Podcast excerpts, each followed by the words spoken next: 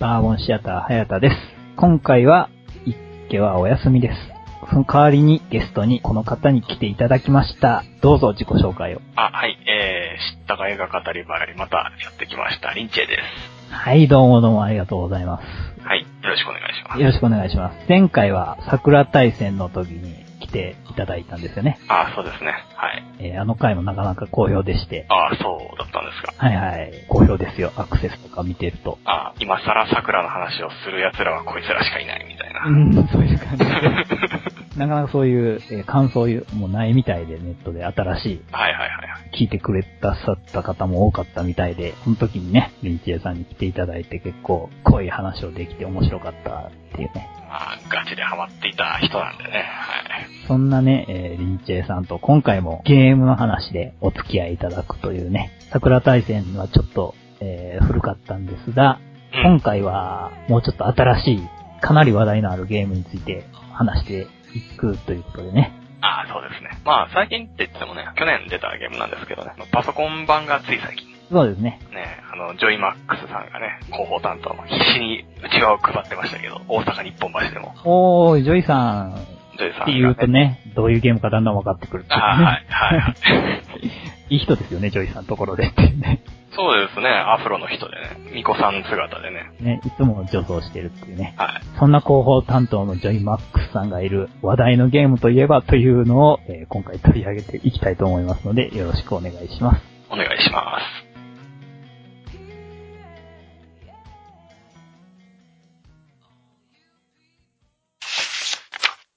早田の一押し。はい、始まりました。早田の一押し。本コーナーはですね、私早田がその時々に面白いと思った作品を映画やアニメなどメディアを超えてですね、さらに流行り廃り、新しい古いに関係なく紹介するマイペースなコーナーとなっております。今回紹介するのはですね、Xbox 360と Windows で発売されているアドベンチャーゲーム、シュタインズゲートです。本ゲームは音楽制作会社の GoPB と PC 用ゲームソフトメーカーのニトロプラスがコラボレーションした科学シリーズ第2弾のアドベンチャーゲームになります。本作品はですね、2009年に Xbox X360 で発売され、アドベンチャーゲームながら5万本を売り上げるヒット作となりました。また、ファミツアワード2009で優秀賞も受賞した作品です。その後も口コミで人気が高まり、2010年には Windows 版に移植され、再び発売されました。今回はそのシュタインズゲートについて話していきます。はい。で、この、シュタインズゲートなんですけれども、もともと Xbox 360で発売されている時に僕はですね、あまり知らなくてですね、はい。えっと、その Windows 版が今年ね、2010年に発売されるっていうことになって、にわかになんか Twitter なんかでこう話題になってて、はい。なんだろうなと思って手を出した口なんですけども。はいはいはいはいはいはい。で、まあまあ、神ゲーなんて言われててね。言われてますね。エヴァーセブンティーンの再来みたいそうそうそうそうそうな ねね。。えっていうね。もうその時点でね、バイアスかかってるわけですよっていうね。ねエヴァセブンティーンを知ってる方ならわかるかもしれないんですけども、ですね。そういうこと言われててっていうね、期待値がかなり上がってる状態でやって、はい。で、絶対そういうなんか仕掛けがあるんやろみたいな感じでやったんですけども、まあそれでも全然驚かされまして、 ですよね。もうびっくりしまして普通に。うん。もう、高をくくってたのがもう全然、はしごを下ろされて、ああ、面白い面白いってね。はい。でもう同じようなもんで、もともとシュタインズゲートが発売された時は TL 上でポツポツと下着買ったみたいな、なんか、いかにもゲームオタク系の人たちっていうのが言ってて、なんやろ下着ってって実は思ってたんですよ。リンチェさんもそう思ってたそう、全然知らなくて、その、チェックしてなくてその時期、ノベルゲームを。で、しかも Xbox の時ですよね、それって。そうですね。で Xbox 持ってなかったんですよ、その時は。 2009年とかですよね。あはいはいはいはいはい。で後でカオスヘッドの続編らしい神ゲーやっていう風に聞いて、あ、知らない、これは Xbox を買わないとプレイできないと思ってその日に買ったんですよ。あ、Xbox ごと。はい。Xbox とシャインズゲートを、なんか確か DSi かなんか打って買ったんですよ。おー。これは買わねばって言って。結構いい買い物でしたけど。おいい買い物だし、それ期待値上がるね。あはいはい。てかもう今家にあるあの Xbox のゲーム、シュタインズゲートとトラングルホールドだけなんで、はいはいはいはい。どうしようもないっていう。もうもう専用機ぐらいの勢いで、まあ PC 版派みたいな感じだったんですけど、出すんかいみたいな。そうですよね。Xbox しかできないと思って買った人にはね。はい。でもね、5万本ぐらい売り上げたっていうね、その Xbox 版が。箱って5万かよっていうね、結構すごいですよでね。すよね。なんで、やっぱり移植もできたんかなっていうのがあるんで、その、リンチェイさんの一本が僕の Windows 版に繋がってるっていうことで。はいはいはいはい。 PC ゲーム出発だったら逆に僕やってなかったかな、みたいな、あって、あー、はいはいはい。その、Xbox でね、アドベンチャーゲームがこんなに話題になるっていうのが、結構ね、びっくりで。ですね。さらに、ただ PS2 とかじゃないっていうことかな。その辺じゃなくて、Xbox で、そんなにっていうね、のがあって、なら、期待できるのかなっていうのもちょっとありましたね、僕は。うん。でスタッフが、あの、エヴァーセブンティーンのキットから来た人たちだぞっていうね。うん、どうもそうらしいみうたい。んうんうん。、で、SF だぞっていうね。結構ガチっぽいっていうね。うん。オープニングの歌を聴いてみて、まあ、いつも通りニトロの伊藤かな子さんで、はいはいはいはい。歌がまああの内容ですよ。あ、これは来た、と。いい曲で、なんか結構、ドンピシャな感じの曲で、ですね。なんか、主題に関わるというか。そう。後から聞くとちょっと印象も変わるんですけど。そうですね。これの作曲してる、シクラチオマルっていう方が、その、はい結構仕掛け人みたいなことなんですよね。そうですね。特にこの科学シリーズに関してはもうプロデュースしているっていう形に。もともと音楽プロデューサーのはずなんですけどね。その辺もなんなんやろうとか思いながらね、5BP って何とか思いながら。はいはいはいはい。あと、その、ビジュアルの、そう、監修されてる方が、フケさんっていう方はい。ローマ字で HUKE さんですね。はい。の絵で、なんじゃらほいみたいな絵でして、これが、最初見た時はね。あ、はいはい。でなんか、あそういえば話題になってるブラックロックシューターもこれやったな、みたいな。はいはいはい。その、フケさんのイラストとかも独特で、うん、テクスチャー張りまくりのね、根はぐるぐるっていう。そうそう、めぐるぐるとかね。なかなか。あまりノベルで見る絵じゃないというか、少なくともギャルゲー系の絵じゃないっていう。そうそう。で、面白かったのみたいな感じがあって。はいはい。で、まあ、50時間ぐらいかけて、 フルボイス聞きながらやったんですけども、さっきも言ったけども、はい。まあ面白くて良かったんですけども、リンチェさん的にはどうでしたかまあその、細かいツッコミどころっていうのは、まあ時間 SF ですけど、これ。はい。に関してはまあ、いくらでも出てくるというか、順点とかはあって、まあ、そういうところ突っ込んでる人たちはまあ、さておき、はいはい。まあ、突っ込みたくはなんのはわかるんですけはど、いはい。とにかくね、ドラマ的に面白い、よくできた作品だったな、という気がしますね。まあ、なんだろう、これはネタバレをしていいのかなあ、ネタバレをしないとなかなかね、喋れない、話しようがないですね。話しようがない内容なので、はい。えー、こっからはどんどんネタバレをしていきますので、まだゲームしてなくてネタバレ嫌だよっていう方は、ここで残念ながら切っていただくか、まあ、もしくは覚悟を決めて聞いていただくか、えー、何卒よろしくお願いいたします。というわけで、えー、ネタバレありで、ここからはどうぞお願いします。はい。このゲーム、まあ、すごい熱いドラマが終盤に待ってるんですけど、最初の方っていうのが、ものすごく面白くないんですね。そうですね。僕もしんどかったですね。その、主人公のキャラもいまいちのめり込めないし、何この中二病って話で。中二病っていうのを全く知らない人間から見ると、ただの変人なんですよ、これを。どうしようもないっていうか。でこれと、アホな連中がつるんでるのを、こう、ひたすら眺めながら過ごすっていう、なんだこの地獄はって思う人は結構多いんだけれど、それが終盤になって生きてくる構成っていうか、うんうんうん。その、なんでもないことっていうのが、本当にただのアホどもの日常っていう感じなんで。それも本当にうまいことね、伏線というか、は伏線が張ってあるのみならずね、そのキャラクターのね、なんやねんこいつらって思ってた、そこが結構重要なポイントになってきたりして、はい。中二病とかね、意外と重要だったりして。ですね。細かい設定が全部生きてくるし、まあ、その活かし方もね、あるラインにのっとってというか、主人公が主人公を足り得る瞬間っていうのは、この話だと多分プレイして6時間から7時間ぐらいのところで来るのかな。要は、ヒロインが死ぬらしいと。どうも自分のせいらしいと。うん。これはどうしても助けなきゃいかん。でも助けられないといういろんな手段を使っても。っていうところでもう初めて主人公とプレイヤーが一致するっていう。あれをね、まあその最初でね、それをできないのはすごく辛いんですけど、体験版をやっても全然面白くないっていう人は結構多い。そうなんですね。体験版ではそこまでもいかないんですよね、話が。うん。ですね。うちのポッドキャストのブルースさんも一章やって全然面白くなかったって投げた口なんで、あそれを4章か5章まで引っ張るっていうのはちょっと辛いんですけどー、うん。実際の時間的にももう10時間近く経ってるのかな、フルボイスとか聞いてたうら。ん。ただ、あの同化した瞬間にもうやめられなくなるっていう。で、今までの数時間のこの苦行はすごく楽しかったんじゃないかと思い始めるっていう。あー、むしろね。はい。てかね、あの、過去にわたってね、再構成されるんですよ。自分とオカリンが一体化するんですよ過去に向かって。あ ーあの、ゲーム内のその話もあるけれどもっていうね。はい、はい。実際にね、はい。ゲーム体験しているプレイヤーとしてね。うん。なんかね、変な体験をしましたね、あれ。要は、そこまでの過去の時間を手に入れ、かつ未来へ進んでいこうとするっていうね、なんか、ノベルゲー独特といえば独特ですけど、漫画でこれをやると間違いなく連載中止になるんで。主人公と一体化するときがね、最初から来ないとね、ある程度、映画なり漫画なり、結構時間制っていうのが限られてるメディアの中で、本来ゲームもね、早い段階、それをしないといけないんだけども、はい。このゲームに関してはもう本当に貯めて、ためまっくりですね。貯めまくって、まあ、ここまで貯めてるのはもう不評を買ってでも貯めないといけないっていうことなんでしょうね。多分ね、はい。それだけの意味のある、この時間ですよね。その数時間って、このゲームでは。はい。でそっから先もね、一回主人公と同化してからも、まあ、どんどん積み重なるの無理なんだいと。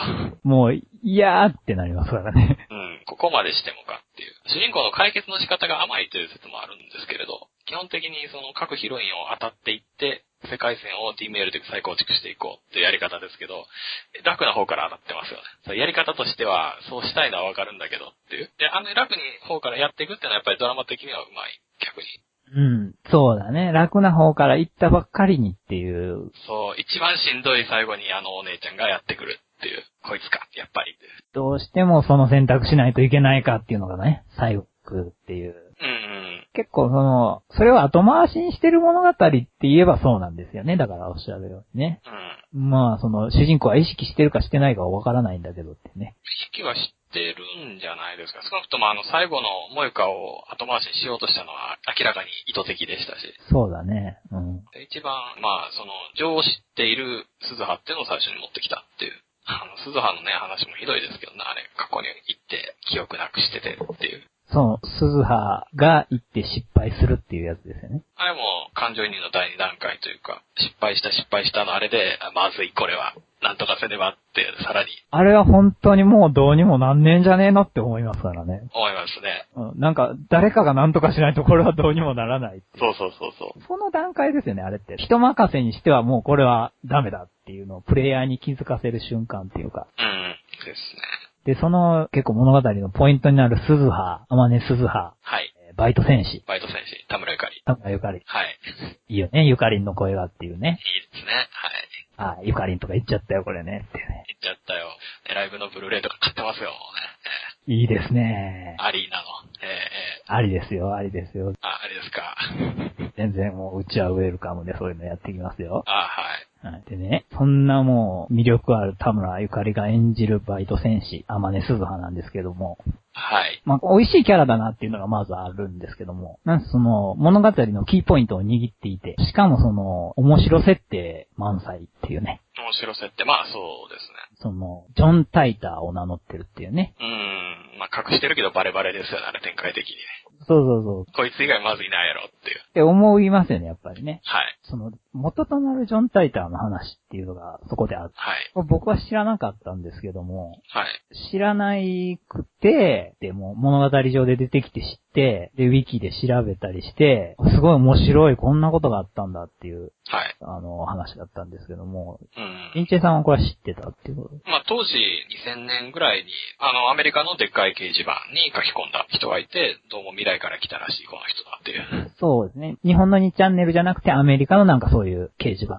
そうです。はいはい。 BBS でソロになった人っていう。はい。で、まあ、その、なぜ来たかっていう話とかをぼかしつつ言う。あと、未来が、その、どうなっているのかとか、いう話を、その、ある程度予言的にしていくっていう。当然未来から来てるんで。っていうことをやって、若干騒ぎになった人がいた。で、まあ、当たってるとこもあり、外れてるとこもありっていう予言なんですけど、これ。はいはいはい。解釈の仕様とかもあるっていうね。うんですね。競技部の話とか当てたのかな、確か。ちょっと覚えてないですけど。何点かがっつりね、当ててる。ですね。だからその話を後からね、そのまとめ本みたいなやつで、確かジョン・タイターの予言とかの方からうさんくさい表紙のやつですけど、はいはい。無的なね。あそうそうそう。で、読んで、あ、こんなことがあったんや、みたいな。で、知ってたんで、まあ、本編読んで、おおって思いましたね。ゲームの方をやってみて。うんですね。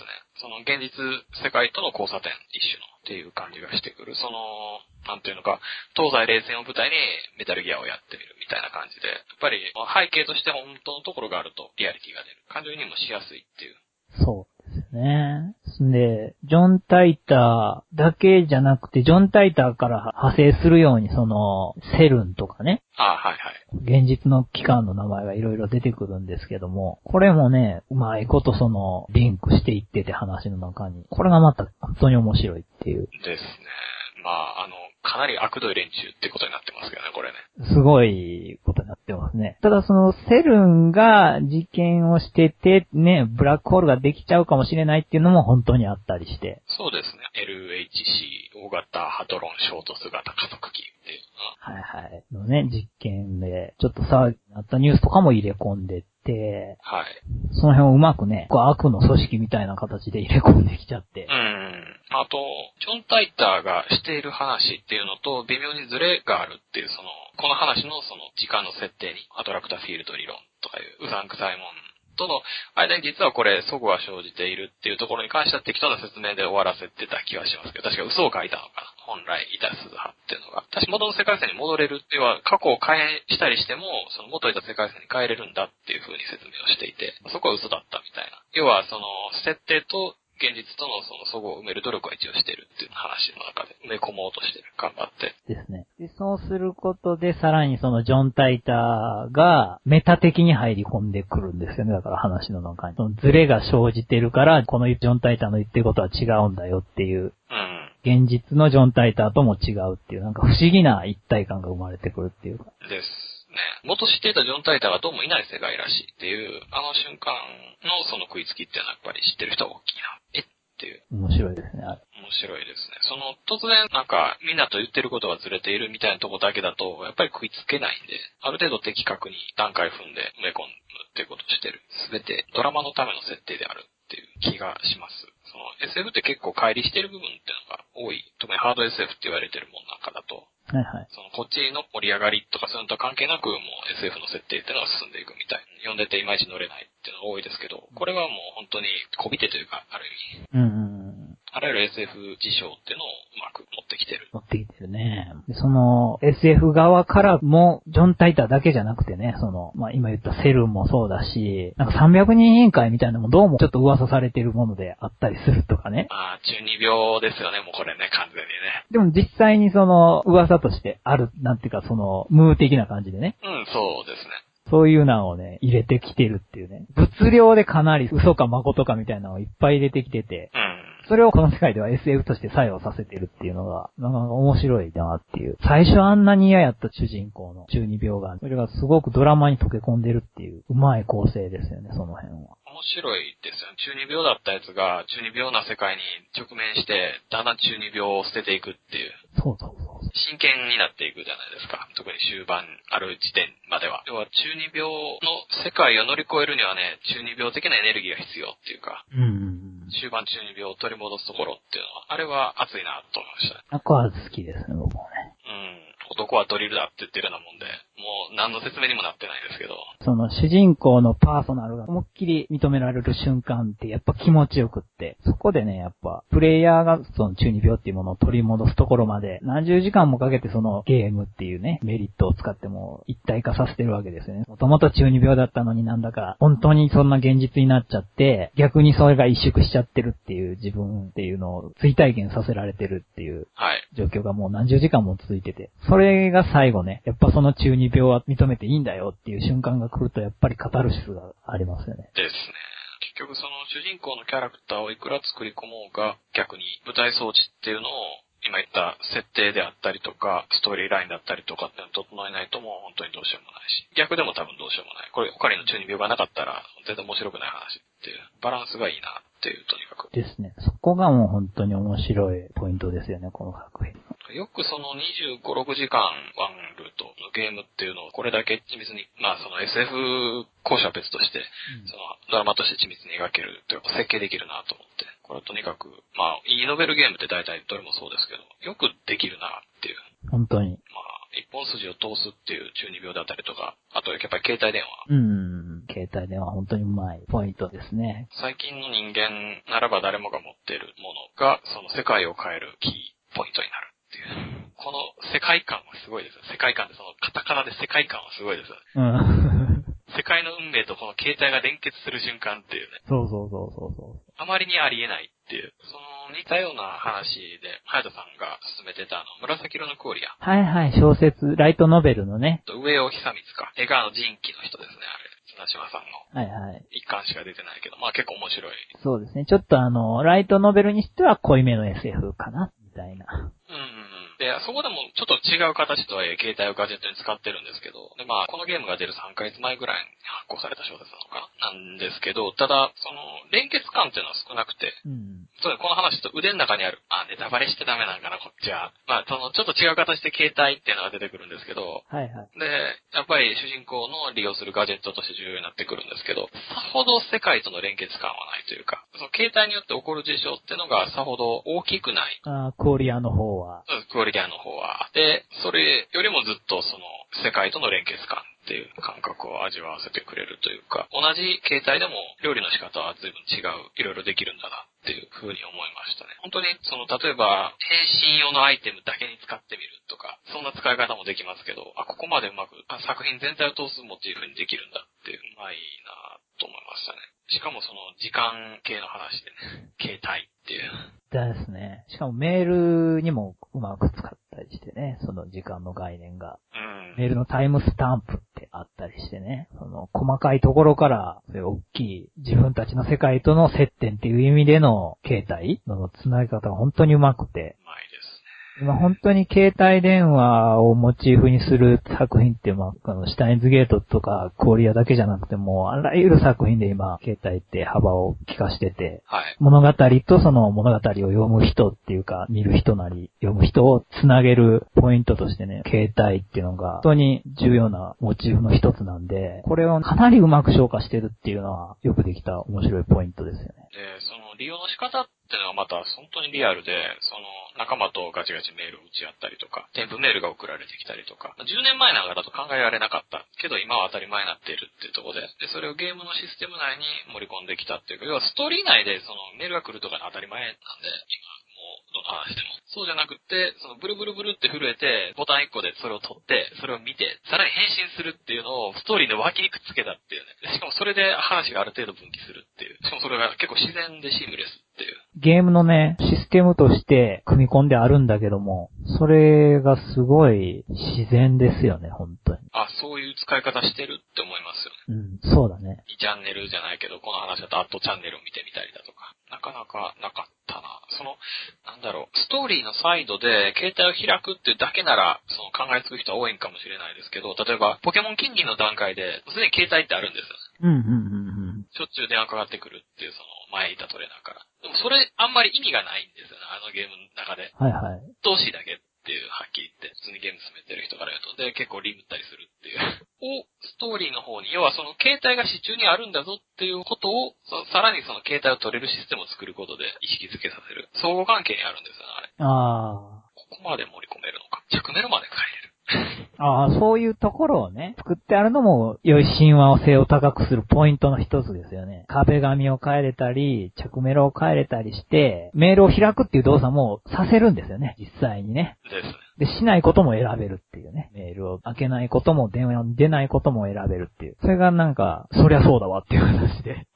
当たり前だけど、ここまで盛り込めるのか。で、あと、主人公に感情移入した状態なんで、あある時点からは。メールの内容をきちっとすれば、そのストーリーラインに沿って、キャラクターの感情に沿って作れば、本当にリアルに、要は自分が受け取って自分で変身してる気分になってくるんですよ。例えば、カニ食いに行こうぜ、みたいな話をクリスとするところとか、マイフォークの話だったりとか、いいよね、マイホークも。うん、マイフォークね。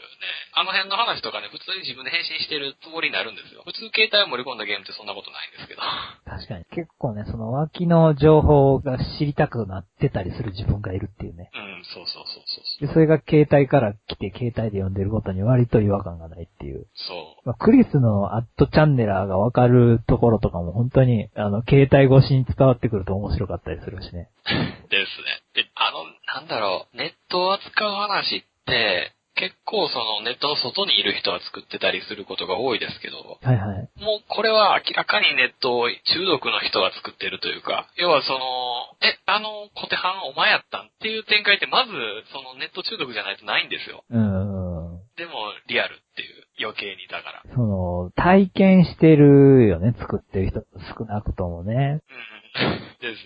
その、肌に感じてるって、逆に言うとその肌に感じてないんだろうなって作品が多いんですよね、どっちかっていうとね、世の中。多いですね。ネットを利用したからリアリティが出ると思い込んでる。そうじゃなくてネットをリアルに利用したからリアリティが出るんですよね。そこは大きく違う。ですね、大きく違いますね、そこは。で、その、リアルに利用できないことに関しては全部この話免罪符を敷いてるんですよ。要はスーパーハカーとかね。いや、もうそんなのありえないと思ってるけどっていう段階を一台踏みつつ、でもそうなんだよっていう風にやってくる。スーパーハカーとかないし、そんなんとか思ってたら、普通にそのダルがスーパーハカーだったみたいな。300人会でなんやねんみたいな。その、嘘だろっていうところは、うんそう、嘘だよって言いながら提示してくるんですよ。本当の事実として。そこにすごい主人公オカリンはびっくりしたりするんだけどね。愕然とするっていうね、俺が中二病の世界で想像してたことが嘘だろみたいなのとかね、だったりするんだけど、それうまいだよね。その二段機能っていうか、 ですね。嘘だろって思ったりするのと、免罪符の機能とが同居してるっていうか。リアリティを出すことに関して一貫した姿勢が見えるというか、とにかく分からないことは免罪符、分かることはリアル。で、受け取る側もね、それをリアルに感じれなきゃいけないんですけど、うん。今それがすごく成熟している時期というか、アットチャンネルじゃないけど、2チャンネル用語っぽいのも普通に、まあツイッターぐらいやってれば、ミクシーとかでもまあまあ飛び交ってるんで、分かる。っていうねもっと狭いものだったのが若干広くなっててみんな分かってるところにこのゲーム出したんで、まあ余計に受けるわなっていう。これはね、ちょっとわからないとかだともうダメなんですよね、きっとね。ですね。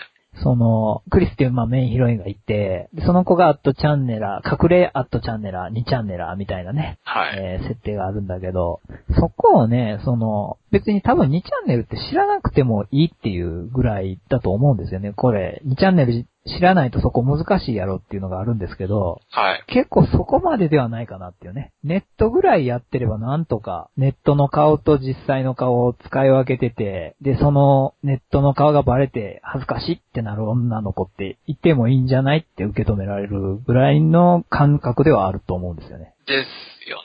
もうむしろそれをギャップ萌えに使ってるぐらいの感じがね、もう。そうそうそうそうう。ん。それが話が進んでいくごとにわかるっていう、まあ、構成になってたりとかもね、面白かったりとかね。実際の世界でもそうだよね。まあ、女の子がね、そういう風にチャンネルをしてるかどうかっていうのは、まあ、さておいてさ、その付き合っていって、だんだん分かっていって、んこいつどうもそうじゃねえのみたいな。はいはいはいはい。この見えるぞ、いろいろとっていうね、時があるっていうね、こういうのって。そこもね、うまいよね、その、2チャンネルとか、ネットをうまく表現してるよねっていう。ですね。そう、なんていうのかな。ネットって言うと負の側面を描く人が多いんですけど、そうじゃないっていう。あんまりね、ネットを今言ったギャップ萌えに使ってるっていう話は見ないんですけど、中にいる人間だからこそ、そこをリアルにやる。でも受け取る側の成熟もやっぱりあるんじゃないかなとは思うんですけど、うん。要は2ちゃんにはいないんですけど、いざ2ちゃんをやってみると違和感を覚えるかもしれないですけど、大体見た目としては知ってるっていう。そうね。それぐらいの知識はあると、よりね、接近できるよねっていう。ですね。食いつけるのが早いです。このゲームの中でね、知っていくってことも、まあ若干できたりもしますけどね。そうですね。Tips はすごいいいですね、あのシステム。うん。tips って言って、その、用語集みたいなのがついててね。意外とそれでも賄えたりするっていう、ある程度の知識が。まあ全部その、さっきから言ってるのは、だから、ネットとか携帯とか、現実世界とのリンク感っていうのを、巧妙にね、仕掛けてきてるっていうことだと思うんですよね、結局。はい。そこがこのゲームのね、強烈な物語があるんだけど、その土台となっててすごく面白いポイントっていうことかなっていう。ですね。で、えーこのシュタインズゲートは 5DP とニトロプラスの科学シリーズとしては第2弾なんですよね。はい。で、その第1弾の方がカオスヘッドっていうのがあるっていうのは僕は後から知ったんですけど、はい。ニチェさんこっちはプレイされてると。えっと、これはそうですね、あの、ニトロプラスのとこにどうもキッドのスタッフが行ったらしいということを聞いて、で、絵もね、あの、メモリーズオフ系の人、佐々木睦美がキャラクターデザインをやってる。で、他の人が絵描いてて。っていうんで、まあ、あ、これはと思ってやってみたんですよ。はいはいはいはい。で、そこそこ面白かったですね。うん、うん、うんうん。これ、シュタインズゲートからやるとね、全然面白くなく感じる人がいるかもしれないんですけど、でも面白くて当時やってみて。まあ、内容ちょっと話すと、あの、クリスが関わってる脳科学の側面があるじゃないですか。その、携帯に電波を送り込んで、その記憶をインプットしてやろうみたいな無茶苦茶なやつ。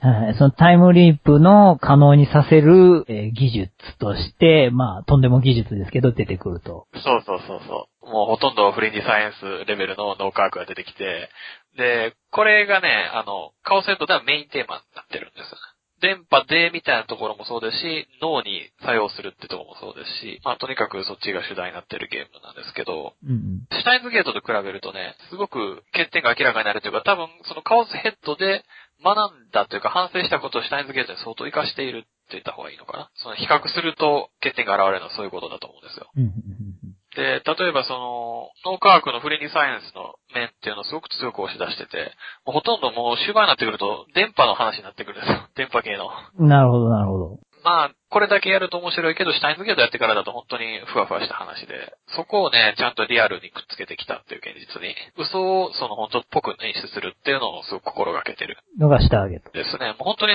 よく反省を生かしている、全体的に。で、そのキャラクターもね、みんな和気あいあいしてるじゃないですか、シュタインズゲート。そうだね、うん。カオスヘッドはね、ほんとヒロイン同士がね、ギスギスギスギスしてて、もうね、ちょっと見てられないんですよ。 ちょっと感情線として入りにくいと。そうですね。で、全員ヒロインのね、デザインとかはね、多分カオスヘッドの方が可愛いんですよ。おー。可愛いんですけど、ああれだけ仲良くないと、全員が。てかヒロイン同士が会話するシーンもほとんどなくって、ほとんど主人公と会話してて、本当にね、辛いんですよね、やってて。あー、別の辛さがね、また。そうそうそうそうそう。まあその、シリアスな話だからそうしてるのはわかるんですけど、はいはい。やっぱりシュタインズゲートやってからだと辛いというか、やっぱりこれだと楽しめづらいなと思って、シュタインズゲートはかなり和気あいあいさせてる気がする。あと主人公のキャラクター造形も、うんえ。っと、オカリンですらかなり痛くて序盤のめり込みづらいけれど、カオスヘッドの方はもうそれの1000倍ぐらいのめり込みづらいキャラクター。あれよりのめり込みづらい。はい。口癖がフヒヒって言ってるような、その、ネクラで、あの、屋上にあるコンテナの中に冷房をつけて、えっと、引きこもってネットゲーやってるような、あそう。と世界では俺は王様なんだって言って、先行のナイトハルトってキャラクターを使って、ずっとやゲームをやってるっていう。ー。まあ、そのお話的に意味があるんだけれども、多分、多分。はい。お話的に意味はあるんだけども、相当入りづらい。入りづらいですね。で、それをね、その一応意味はあるんですけれど、あくまで設定としての意味で、さほどね、それが明らかになっても、こちらの感情に響いてこないんですよ。あー、オカリンはもうちょっとね、中二病であることが結構響く内容になってるよね。もう2段階で感動というか、こっちに訴えかけてくる。要は、その中二病だったのに、一つ、その、前よりのためだっていう理由がある。で、もう一つが、その中二病を使ってその事件を解決する。言ってしまえば。うん。っていうところがあるんですけど、こっちのカオセットの方はそうでもないと言ったらいいのが、層のネタバレはいはいはいはいはっい。ていうのがあるじゃないですか。あれは、おおっと思うけれど、別にこっちが感動するということはないんですよね。ないね、おーって思うっていうね。っていう感じなんですよね。カオスヘッドにおけるネタバレっていうのが。あー、ちょっと良くない感じ出すな、それって。そうなんですよ。その、それやりたいための設定なんだって思っちゃうっていうね。確かにびっくりはするけれどっていう。まあその恐ろしくハード SF な側面があるんで、カオスヘッドって実は。はいはい。話としてはすごく惑星ソラリスに近いというか。おー、ソラリスの火の元に、あの、スタニワフレーム的な。はいはいはいはい。そういう感じのところも強いんで、まあ、仕方ないのかなと思うんですけど、やっぱり楽しめないかな。名作にはなれない。そこが、その、キャラクター造形っていうところでも一つあると。はい、そうですね。で、まあ何よりね、何よりというか、その、ゲームにおいて重要なシステムというのがね、シュタインズゲートは相当カオセットの反省を生かしているなというか、別次元に快適なんですよね。快適っていうと、どう違う感じ。結構、シュタインズゲートは良かったけど。 あの、まあ、ある種完成されたシステムというか、ただこれの前にはすごく荒削りなひな形があったという話。はいはい。あの、システム的にはすごく似ていて、まあ、要は普通のノベルゲームに、えっと、トリガーシステム、ある段階でトリガーが出てきて、それを選択することで、えっと、その後の展開が、まあ、影響されるっていうのと、あとは、えー、ティップスのシステム。難難しい用語がやっぱり出てくるから、それを解説してやろうという親切心っていうのが、カオセットの段階ですでに働いていて、うんうん。ある種斬新だったんですけれど、ただね、これがまた重いというか遅いというか、ああ、単純に重いと。そう。まあまずね、既読スキップが遅いっていうのが一つあって、本来ノベルゲーに要求される機能であるところの既読スキップ。うん。要は何周もするゲームなのに遅すぎるっていう。うん、それは辛いね。辛いですね。で、他が、やっぱり今言ったトリガーの反応がものすごく遅い。普通に遅いと。遅いんですよ。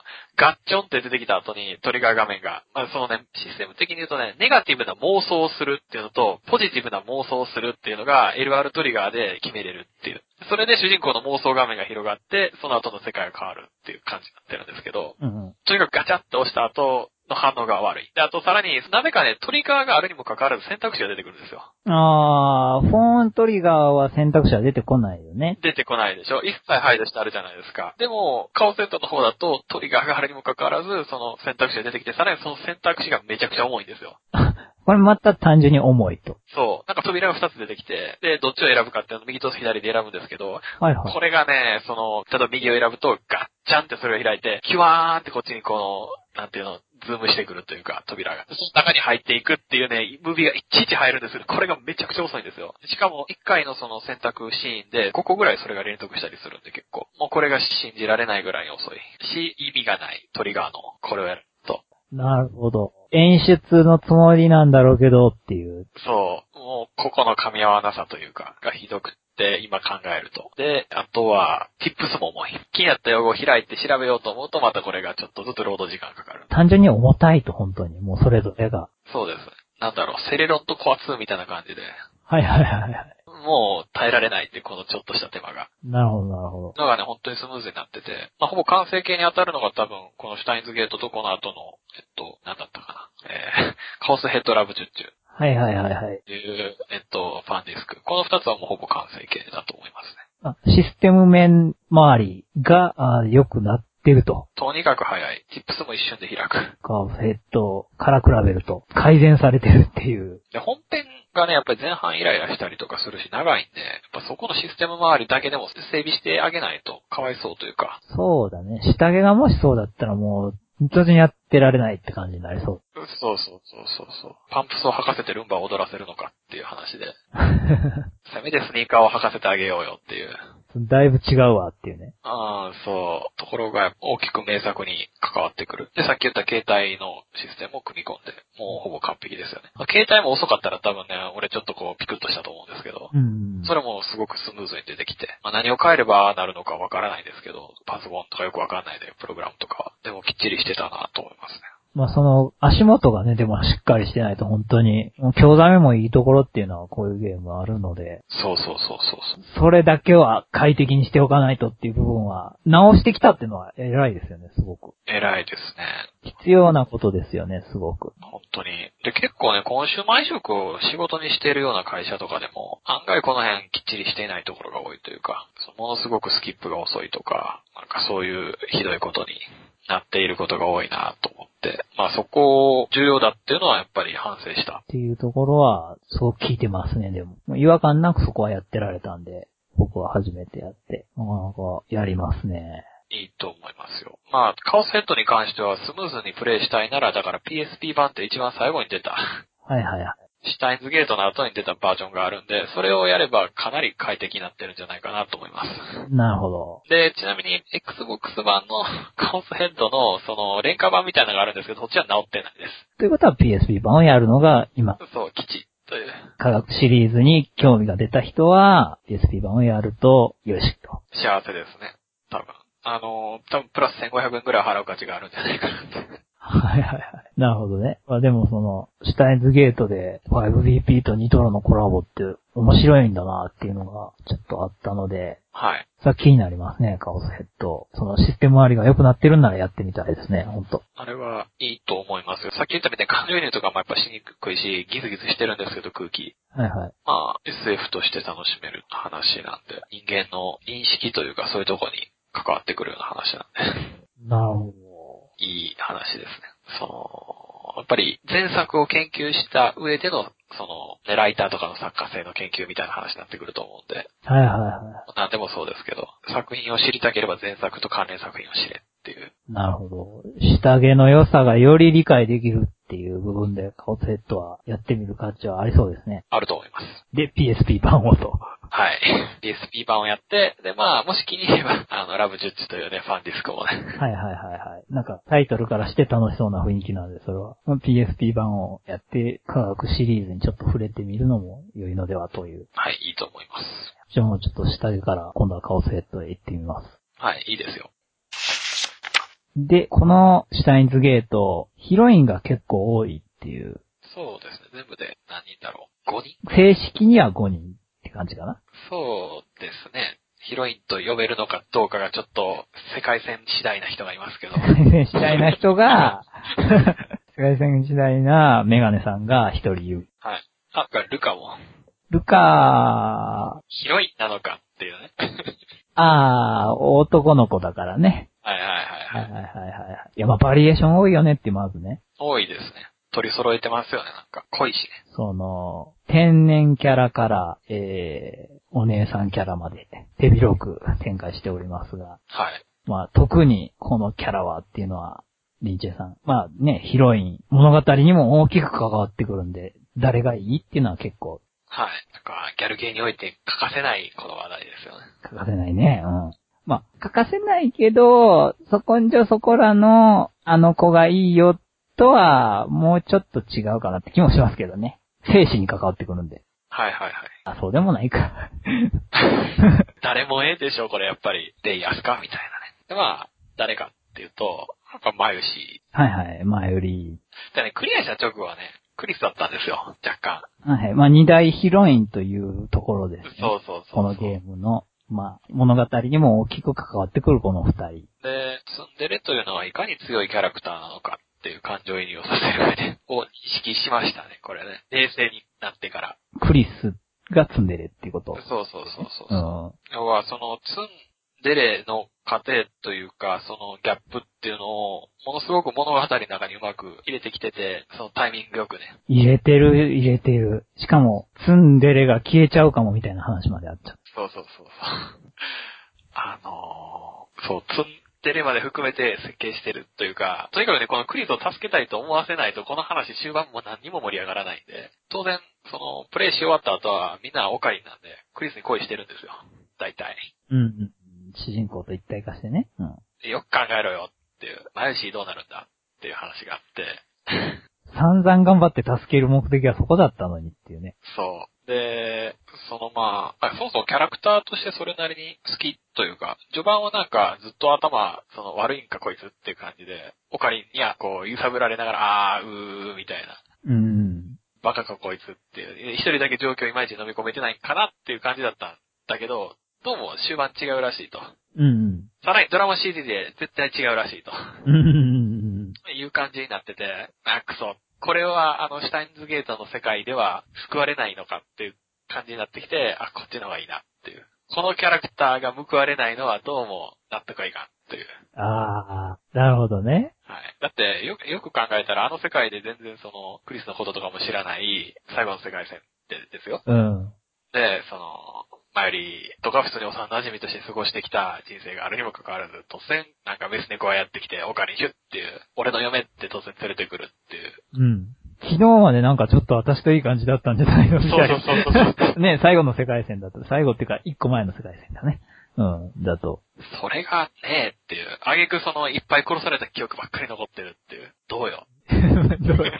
確かに報われないかもしんない。ああと、まあ、声優もね、やっぱ今時の声優を起用してて、まあ、みんなそうなんですけど、これ。花沢かなっていう。天使ちゃん、マジ天使の天使ちゃんですよ。まあ、噂のね、もう、ちょっと出てないアニメがないんじゃないかぐらいの、今、そう。まあ、人気声優さんっていうとこもあって、はい。まあね、演技も相応に上手いですしね、やっぱ。なんかこう、ああ、実はその下はそうなんだっていうね、そこまで入れ込んで、演技してますね。ああ、なるほどね。まあ、ゆりね。うん。 なんですよ。うんうんう別ん。にその、立ち絵の胸にすごく目がいってたとかそういうことではなくて。はい。キーっていうね。じゃないですか、これ。まあ、その、萌香さんはともかく。なんか様ともかくね。うん。いや、え、そこの話でい いよ。シクラみたいな話をするの。やめておきましょ うか。うん85って設定しろし書いてありますよ、これね。その、 だってその一番下と言われるクリスでもかなり大きいよねっていう、 79。うん。ぼちぼちっていう、その、下世話すぎる話になってくるんで。やめておきまし ょう。あとにかくね、この、マヨリというキャラクターが一番なるほど。いいかなという。まあね、二大ヒロインとしてそこはありますよね。ただ、あのーギャルゲーの主人公の特権なんですかね。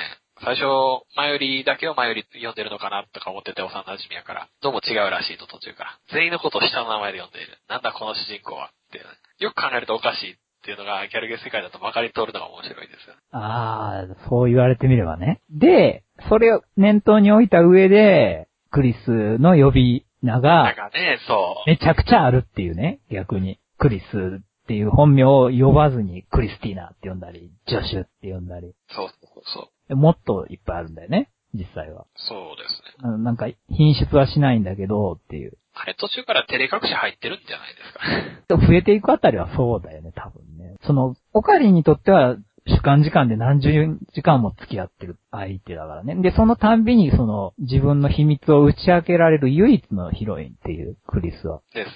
ことで、やっぱりまあ引きつけられていく部分っていうのはあるんでしょうねっていう。でしょうね。で、やっぱ、あの、呼び名も増えていくし、自然と。まあ、オチにも聞いてきますしね。ジョシュ、でクリスティーナって言って、で、言い返すっていうね、クリスが自然と。あれあれ、うまいわ、っていうね。うん、まあ、わかりきってるんですけど、まあ、クソっていう。あれがないのが映画のバタフライエフェクトやからね。そうですね、あの、もう一つのエンディングみたいな感じに、とこに似たようなエンディングはあるんですけど、結局巡り合うっていう、また。あー、別バージョンっていうね。映画の方がね、バタフライエフェクトの方が。そうそうそうそう。まあ、そっくりなんだよねっていう、あと、そのシーンがちょっとね。そうですね。そのもう一つのエンディングとそっくりですね。だからこの手の話に、その、終わりをつけると、まあそうなるかなという気はしますけど、どうしても。まあ、でも、やっぱ、そう、来たか、でも、爽やかっていうね。ですでも、爽やかじゃないっていうね。前より派としては。心中穏やかじゃないっていう。ね。そう。そうですよ。 いや、てかね、あの、うち住んでるキャラに対して冷静になるということを、今23ですけど、私。はいはい。覚えたんですよ、この5年でね。ええええええあ、そう簡単にツンツンされてデレデレされたからって老落されないぞと。そう、てか、ツンデレ物語において、その他のヒロインにっていうのが何なのかっていう話 と。はいはい。そう、ツンデレというのがいかに計算され尽くした構造なのかとか、はいはいはいはい。いう話を、だんだんなんかこう、考え始めると、あの素直に燃えれないなっていう感じになってきますね。なるほどね。考えるとね、物語上設計に関わってきてるからね、この話なんか本当に。はい。まあね、やったら皆さんならお分かりかもっていうところなんですけどね。うん。え、それはともかく僕の好きなキャラが気になる。え、気にならない。あ、え、あ、いや、気になりますよ。超気になります。はい、はい。はい。どうもどうも。別に自分の主張だけでね、終わろうなんてそんな、そんなことは。 まさか、はい。え、誰ですかね。いや、でもね、その、非常にね、理路整然とした理屈に成り立ってるヒロイン話の後に申し上げるのは本当に申し訳ないっていう 弱い理由のこのキャラ好きよっていう話なんですけど、僕の場合。まあ、当然その、言われてるドラマの中心であるクリスとマユリっていうのは大きくヒロインとしてあるんですけど、僕としても。はい。ちょっとそこからは外れまして、僕の場合。アマネ・スズハ、はい。バイト戦士。ジョン・タイタジョン・タイター、その人があいいかなとー。はい。いうとこですね。ね、どのような点がいいキャラですけど。いやね、その、とにかくね、吐かないかなという印象があって。あー、ストーリーの展開としてますね。うん、まずね、その、どうしても別れるキャラクターっていうね、はい。主人公たちと。のハッピーエンドの世界でさええーいなくなってしまうっていうね。はい。まあ、その後、何年後かに誕生するかもしれないみたいな話なんですけども、はい。消えていくっていうね。運命を背負いながらやってくるっていうあたり、ああ、いいなっていう。なるほどね。えーベータ世界線でも自分は戻れないんだっていうことを知っていながら苦しい。最後のシュタインズゲートに至る時も自分は消えてしまうんだっていうことを知っていながらやってくるってね。で、そこがそれぞれドラマの結構盛り上がる部分であって、お話としても重要な展開をする部分で、そうですね。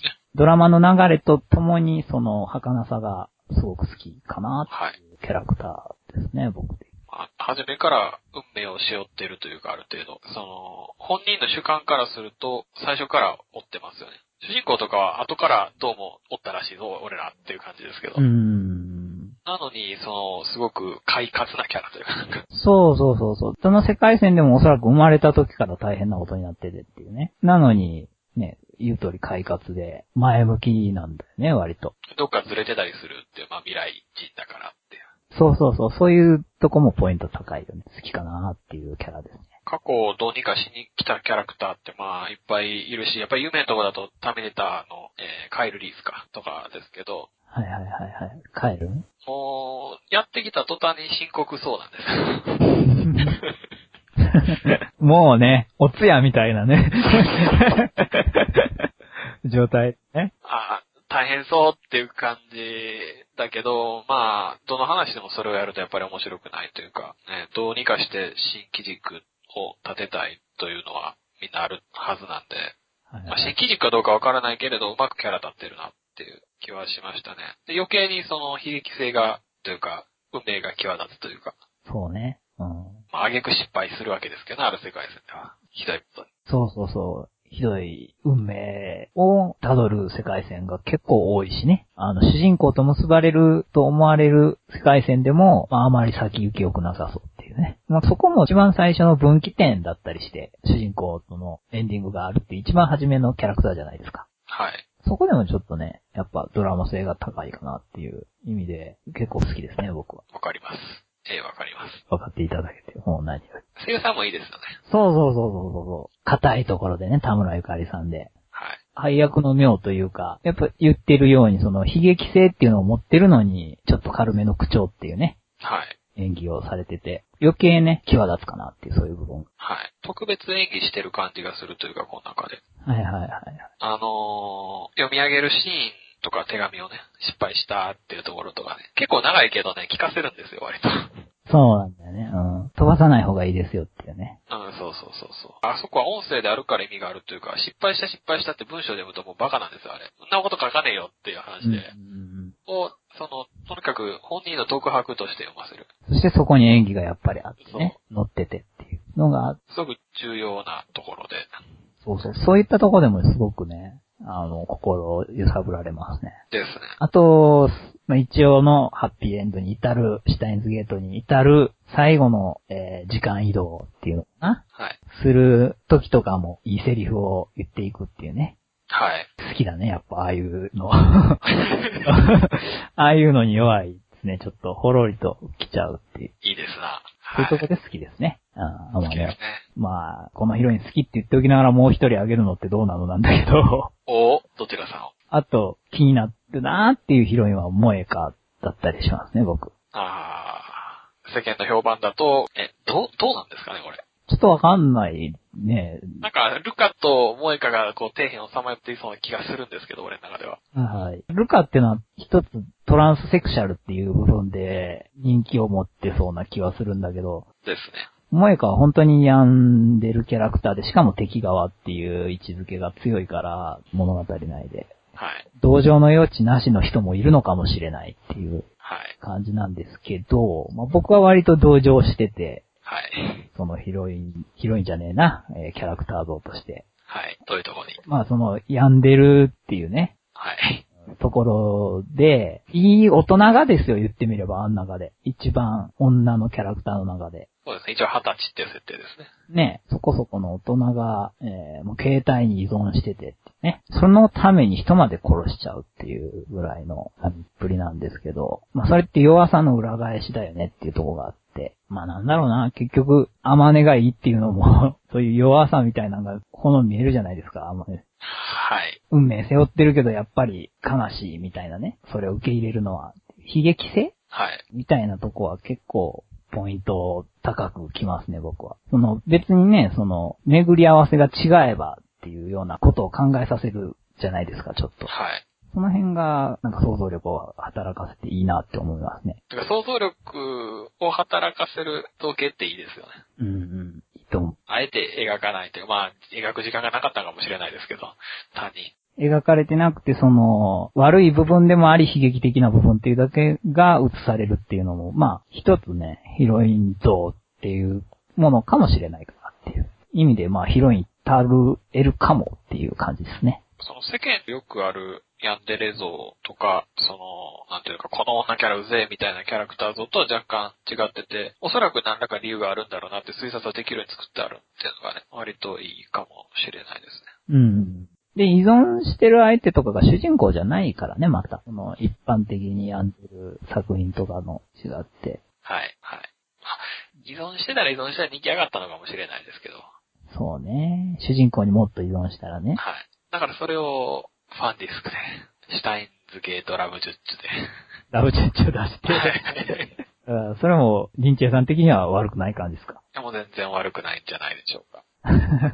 なんか、境界面上のシュタインズゲートたどり着いて、こっから平和な人生を送っていくぞと思ってたら、なんかどうもみんなリーディングシュタイナーが発動し始めて、うん。あれやばい。俺と仲良かった頃の記憶が蘇ってきたぞ、みたいな。もう全員からもうすごい四面楚歌状態になって、結局萌えかしか頼る相手がいないっていう。あ、いいね、それね。いいでしょ、いいでしょ。いいね、いいこと考えるね、それ。 今思いつきましたよ。逆にね、萌やかが救いの手になっちゃうっていうね。そうそうそうそう。で、逆に主人公からこう依存していっちゃうっていうのいいかもね。そうそうそうそう。ああ、いいかもしれない。頼る相手はね、萌えかしかいないってなるといいかもね。いや、いいでしょ。だって年上のお姉さんなんですからね、これ。一応。ね一応ね、うん、いいと思いますよ、その話。はい。ぜひ、じゃあ、ニトロプラスの方に企画書を持っていってくださ い。お願いしまあれですね、ジョイさんが来た時とかに渡すんですよ、こうやって。あ、これ、こす。これれ、でって。これ売れます。うん。いや、いや、いや、うん、まあ、だから魅力はあるよね。ヒロイン像を含め、キャラクター像っていうのがすごい少なく作られてるなっていう。本当そうですね。タイプもかなり被らないように作ってありますし。うん。なので、お話だけのみならず、キャラクターを追っていくっていうのも普通にできるっていう。そうですね。面では、非常に両面優れてるゲームですよね、これ。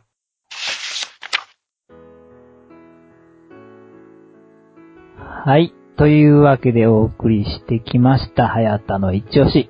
今回は、リンチェさんとシュタインズゲートについて話してきました。はい。が、このシュタインズゲートをですね、えーどうもアニメ化の噂がちらほら、えー聞こえてきているという、はい。現在の収録の段階でどこかはわからないんだけど、どっかがアニメ化するらしいという。っていうね、はい。えープロデューサーさんが、シクラチオマルさんですかはい。が、あ言ったという感じで伝わるんですけども、はい。これどうなんですかねっていうね。いや、うん無理でしょ。 いや、無理でしょって言っちゃうのはあれなんですけど。。はいいはいはい。なかなか難しいよね、でも多分ね、本当に。はい。あの、無理と思わせるぐらい、やっぱりその、長い時間ゲームやってっていうものが、やっぱりあるんでね、一つ体験として、あの、感動の元として。はい。それをね、12話ぐらいかっていうね、260分とかね、300分とか、それぐらいでできるもんなん、時間を圧縮できるもんなんかっていう疑問がまずあるよね。まあ物理的には可能なのかもしれないですけど、例えば2クール得ればっていう、あのーね、30時間近いエアーをね、12話に圧縮した例があるんで。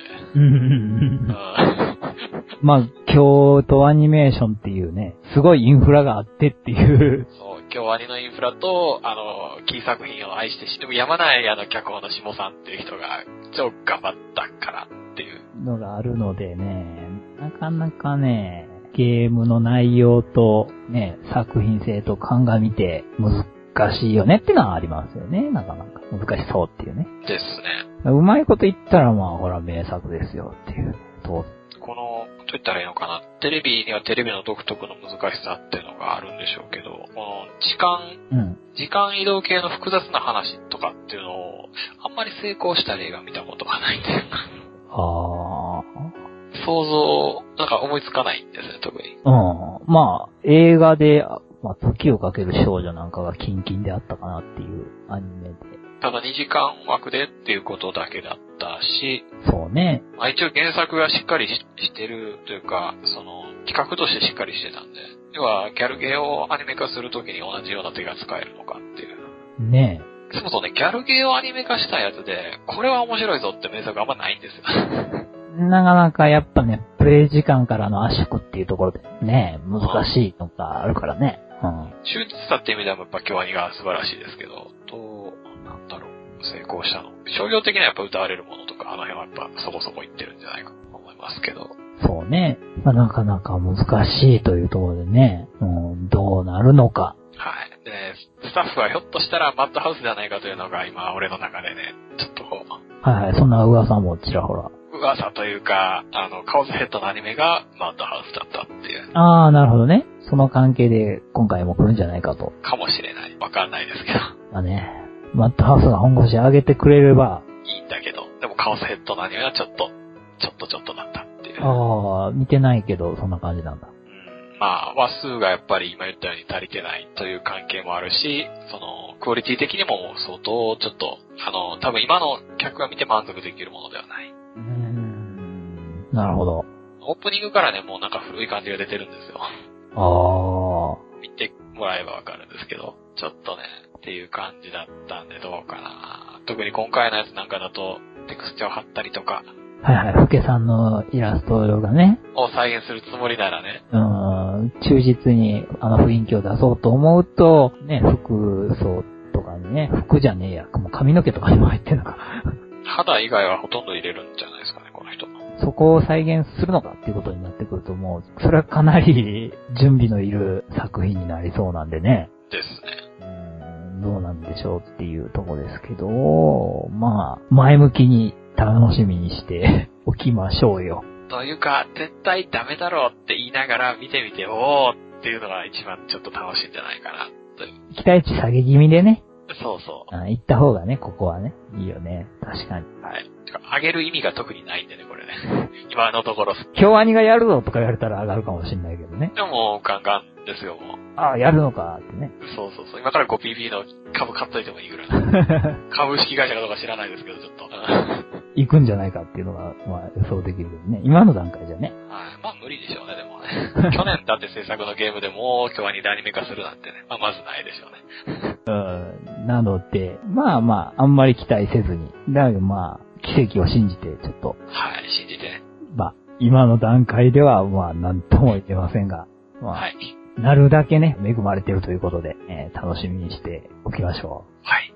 はい、ここでお便り募集のコーナーです。バーボンシアターでは常にリスナーの皆様のご意見、ご感想を募集しています。アニメや映画など、こんな作品の話が聞きたいよ、とか、今回のように、あのゲームってどうなのあの漫画も、あのライトノベルも気になるんだけど、などなど、興味のある作品がありましたら、どしどしご意見ください。また、今回の放送はここが面白かったよ、といったご意見も送っていただけると嬉しいです。ご意見ご感想は、ブログのコメント欄に書いていただくか、もしくは、ツイッターをフォローしていただき、リプライでも受け付けています。番組のブログサイトにはメールフォームもありますので、そちらからも受け付けています。番組アドレスは、bor b-o-n-t-h-e-a-t-e-r at gmail.com バーボンシアター at gmail.com です。どしどしお便りお送りください。お待ちしております。というわけで、ここまでお送りしてきましたバーボンシアター。今回はここまでです。お聞きいただきありがとうございました。ゲストの、鈴葉のキャラソンは買います。知ったか映画語り場のリッチェと、はい、萌えかのドラマ CD を買って、ガンマ世界線を覗いてきようと思います。はやたでした。ありがとうございました。ありがとうございました。トゥルルルー